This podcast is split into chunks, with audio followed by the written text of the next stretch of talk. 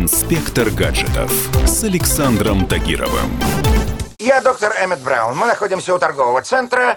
26 октября 1985 года, час 18 ночи. Эксперимент номер один. 34 года назад эксперименты доктора Эммета Брауна, главного героя фильма «Назад в будущее», привели к тому, что человечество впервые отчетливо увидело, как могут выглядеть летающие автомобили. Правда, пока только в рамках художественного фильма. Режиссер Роберт Земекис уже тогда фантазировал, что в 2015-м почти все автомобилисты будут перемещаться по воздуху. Ну, судя по всему, с прогнозами он немного ошибся. Что это еще такое? Таксисты. Какие таксисты? Мы же летим! В 2019-м можно уверенно сказать, что летающие автомобили — это уже не фантастика, а вполне реальный план на будущее, которое должно наступить в ближайшие годы. И даже в России. На самом деле разработкой аэромашин сейчас занимаются более 30 компаний по всему миру. Среди них есть и мастодонты типа Airbus и Boeing, так и есть небольшие частные стартапы. За последние годы созданы десятки концептов и прототипов. Кто-то делает большие квадрокоптеры, а кто-то небольшие вертолеты и конвертопланы. Но все они используют распределенную электрическую тягу, которая лежит в основе нового технологического витка в воздушном транспорте.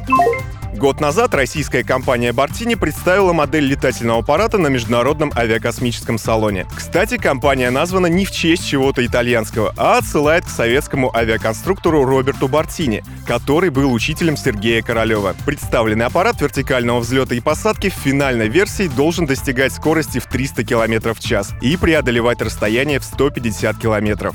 Следующий этап в работе отечественных инженеров — это создание прототипа, который сначала позволит перевозить двух, а потом уже четырех человек. Обещают это сделать максимум через два года. Однако как в России, так и во многих других странах остается открытым вопрос законодательной базы и инфраструктуры. Чтобы пустить летающие машины и аэротакси в воздух, помимо разработок нужно не упустить из виду еще много вещей. Например, обустроить посадочные площадки, организовать точки подзарядки и дозаправки и, в конце концов, найти и обучить пилотов.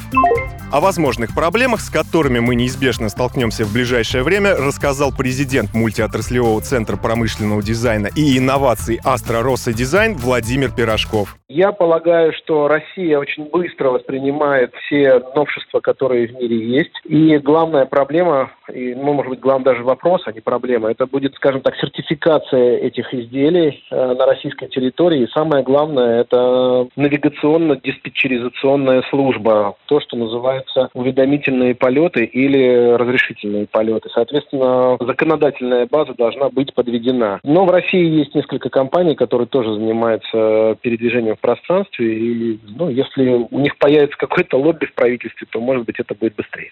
Что ж, ждать осталось недолго. Возможно, летающее авто появится в России действительно очень скоро. Инспектор гаджетов с Александром Тагировым.